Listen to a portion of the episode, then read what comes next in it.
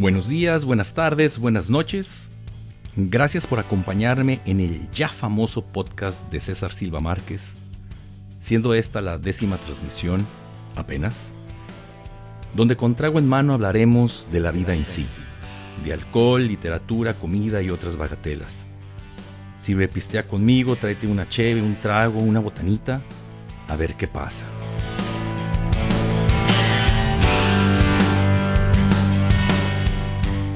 Ahora me estoy tomando un trago llamado Velvet Wrath, o en español rutina de terciopelo o rutina terciopelada, como quieras. Y se prepara así: dos onzas de bourbon, 15 mililitros de licor de plátano, unas gotas de licor de café y algunas cuantas gotas de angostura tiki. Yo no tengo angostura tiki en este momento, entonces utilicé angostura clásica. Leandro Di Moriva, creo que así se pronuncia, es el mixólogo que creó este cóctel. Nada más lo dejo por aquí, por si ustedes están interesados en buscarlo en YouTube, lo hagan para que vean cómo se prepara. Es como si te estuvieras tomando un old fashion, se parece un poco. Me agradó, ¿eh? Y el nombre es muy poético, rutina de terciopelo. Velvet Wrath, Wrath de routine que pues es como decir jaula de oro, que de alguna manera es lo mismo. ¿No lo crees tú? ¿Te parece? ¿Y te recomiendo ese trago? Pues sí, es sabroso. No sé qué tanto cambie con la angostura tiki. Sin embargo, si tienes angostura clásica, creo que te va a gustar. En este momento estoy usando yo un Jim Beam negro. Y esto me lleva a otro trago que lo estoy recordando ahorita, que se llama Los Tres Caballeros, es una onza de Jack Daniels, una onza de Jim Beam y una onza de Johnny Walker. Vale la pena que lo pruebes si tienes la oportunidad también este. ¿eh? El trago de alguna manera me parece cremoso y yo creo que resulta cremoso por el licor de plátano que contiene. No es que sepa plátano, ¿eh? sino que le da esta cremosidad y esta dulzura necesaria. Espero te guste si lo puedes probar. Hablemos un poco ahora de los insultos, ¿qué te parece? Si por ejemplo vas por la calle, ¿no? Muy tranquilo, y alguien te dice, chinga tu madre, seguro que tú debes de contestar, tu abuelita en vinagre. Así dices tú, ¿no? Así decía yo. ¿Te acuerdas? Tu abuelita en vinagre, así. Se siente gacho. Pero, pero, pero, hay una imagen que salta de golpe. Tu abuelita encurtida nadando o flotando entre cebollitas y zanahorias. Chinga tu madre, tu abuelita en vinagre. Es que no solo están insultando a tu mamá, sino que se van al origen, a la abuelita. Tu abuelita en vinagre como pieza de arte contemporánea que Abelina Lesper llamaría insulto. Y pues sí, no más que ahí ganaríamos todos, el que insulta, el insultado el arte contemporáneo y pues Abelina Lesper. Tu abuelita en vinagre es por supuesto una derivación de tu abuelita en bicicleta. Creo yo, ¿eh? No sé. Ahora yo siento que tu abuelita en vinagre resulta un insulto pasivo-agresivo. Porque pues tenemos al sujeto agredido que es la abuelita flotando, ¿verdad? Ahí se encuentra el efecto pasivo. Y al mismo tiempo podría resultar que si mordieras a tu abuelita en vinagre resultara picosita. Ahí tendríamos el efecto agresivo. A mi gusto ahí está la carga de la agresión. Pero también, si ya te pones a pensar un poco, un insulto así tal cual, tal cual, no lo es. Te duele, sí, un poquito, ¿no? Te arde como una herida al cual se le pone limón, pero pues se quita, porque pues estás desinfectándola y limpiándola. Tu abuelita en bicicleta es un insulto activo, porque tenemos al sujeto agredido, que es la abuelita, dándole a una bicicleta, dirigiéndose a un espacio indeterminado. ¿A dónde va? No sé. Tu abuelita en bicicleta no se me hace tan cabrón.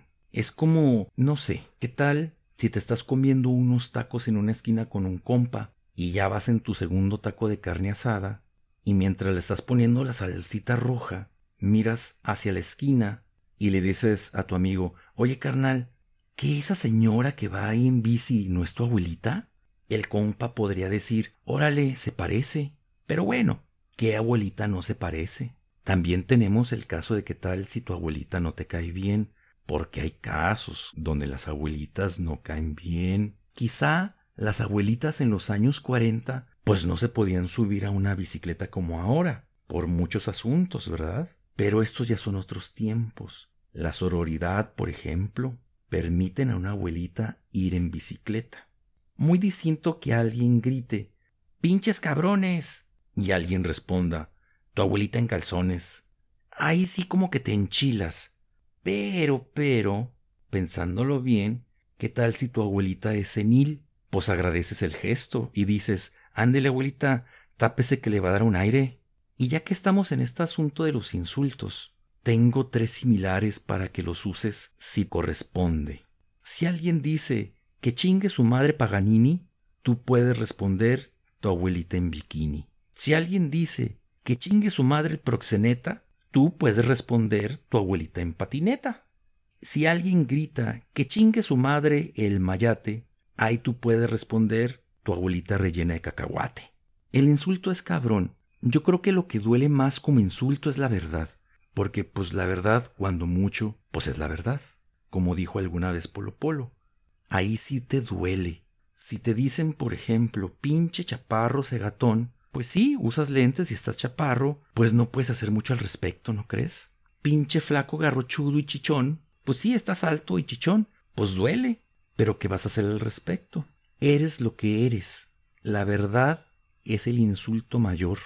Ahora, existen insultos dualines, porque no sabes si son insultos o cumplidos a medias. Por ejemplo, si dicen pinche vato musculoso y cegatón, ahí sí como que no sabes qué hacer, ¿no? Porque el insultador está siendo sarcástico. El insultado es lo suficientemente musculoso para que sea sarcástico con él alguien. ¿Es lo suficientemente cegatón? Lo digo así porque a mí de niño me decían el chino porque tenía el pelo lacio, lacio, lacio. Pero también tenía un amigo que le decían el bello porque estaba bien feo el pobre. Feo, feo, con ganas, ¿eh? O sea, feo. Y esto me lleva a una historia. En la secundaria tenía un amigo y este amigo tenía una novia a la cual le decían la Cherry.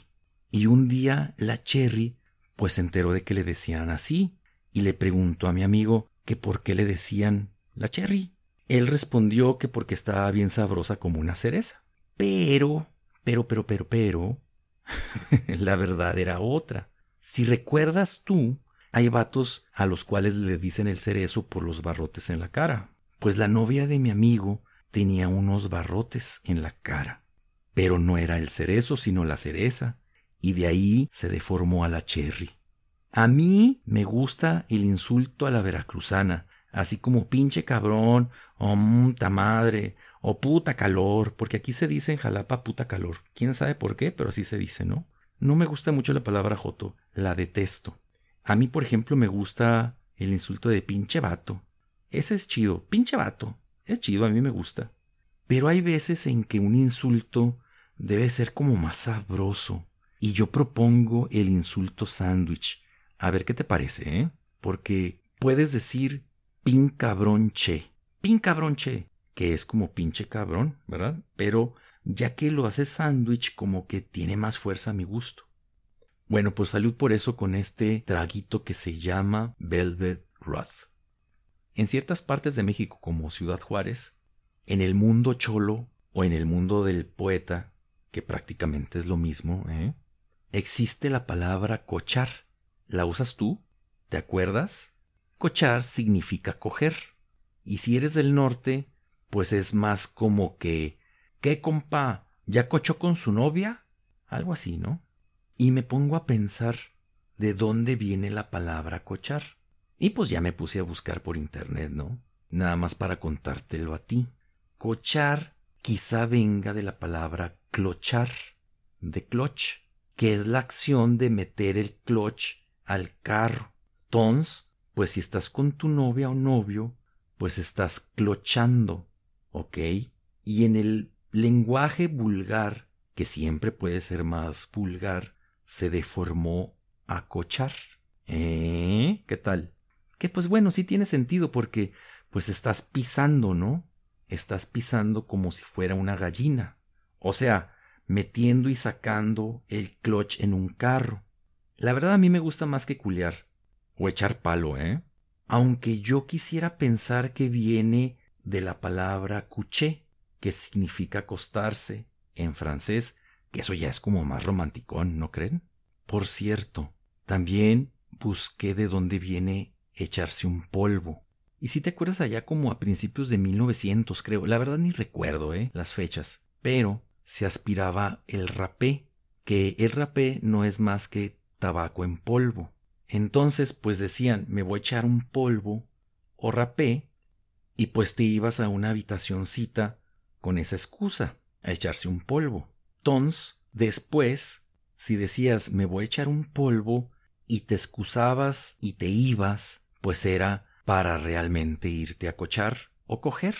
¿Eh? Ahí te la dejo para que la pienses.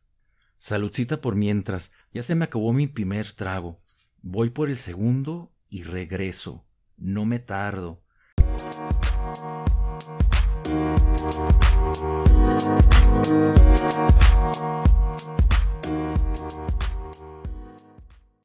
Y bueno, en medio de este encierro me entero de que Gal Gadot, creo que así se llama la Mujer Maravilla Nueva, nos cantó Imagine, no lo puedo creer. Me siento como aquella vez que después del temblor alguien escribió un poema al respecto. Me pregunto ahora quién escribirá el poema del coronavirus. Velvet Rat es un buen trago. Es una buena alternativa a un old fashion. Las gotitas de licor de café potencian el sabor del bourbon. En verdad si tienes oportunidad de echarte uno, no lo dudes por favor. Banana Yoshimoto es una escritora japonesa que nació en 1964. Eso significa que ahora mismo tiene 55 años de edad. Me encanta la obra que ella ha escrito. No la conozco toda, pero tiene cosas muy interesantes. La conocí por un libro que está en Tusquets llamado Kitchen, cocina, y la verdad, esa vez que lo tomé, me atrapó de inmediato, y este es el principio de Kitchen. Creo que la cocina es el lugar del mundo que más me gusta. En la cocina, no importa de quién y cómo sea, o en cualquier sitio donde se haga comida, no sufro. Si es posible, prefiero que sea funcional y que esté muy usada con los trapos secos y limpios y los azulejos blancos y brillantes. Incluso las cocinas sucísimas me encantan, aunque haya restos de verduras esparcidos por el suelo y esté tan sucio que la suela de las zapatillas quede ennegrecida. Si la cocina es muy grande, me gusta. Si allí se yergue una nevera enorme, llena de comida como para pasar un invierno, me gusta apoyarme en su puerta plateada. Cuando levanto los ojos de la cocina de gas graciente y del cuchillo oxidado, en la ventana brillan estrellas solitarias. Solo estamos la cocina y yo, pero creo que es mejor que pensar que en este mundo estoy yo sola. Cuando estoy agotada suelo quedarme absorta. Cuando llegue el momento quiero morir en la cocina, sola en un lugar frío o junto a alguien en un lugar cálido. Me gustaría ver claramente mi muerte sin sentir miedo creo que me gustaría que fuese en la cocina. Antes de que me acogiera la familia Tanabe, dormía siempre en la cocina.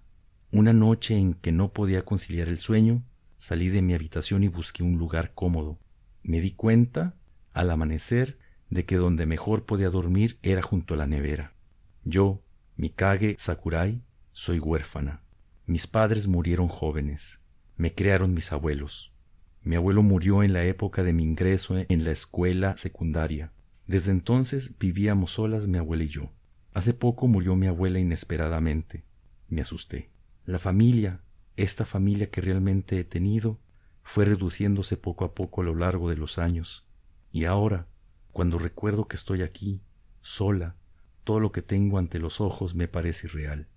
Ahora, en la habitación en la que nací y crecí, me sorprende ver que el tiempo ha pasado y que estoy sola, como en la ciencia ficción, es la oscuridad del universo. Después del entierro estuve como ausente tres días. Yo arrastraba suavemente un sueño tranquilo que acompañaba a una tristeza inmensa sin hacerme apenas derramar lágrimas, y extendí el futón en la cocina, que brillaba en silencio. Como Lainus, dormí envuelta en una manta. El zumbido de la nevera me protegía de los pensamientos de soledad. Allí, la noche, larga, pasó bastante sosegada y llegó la mañana.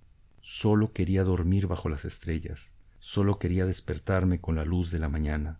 Todo lo demás simplemente fue pasando despacio. Pero yo no podía seguir así. La realidad es dura.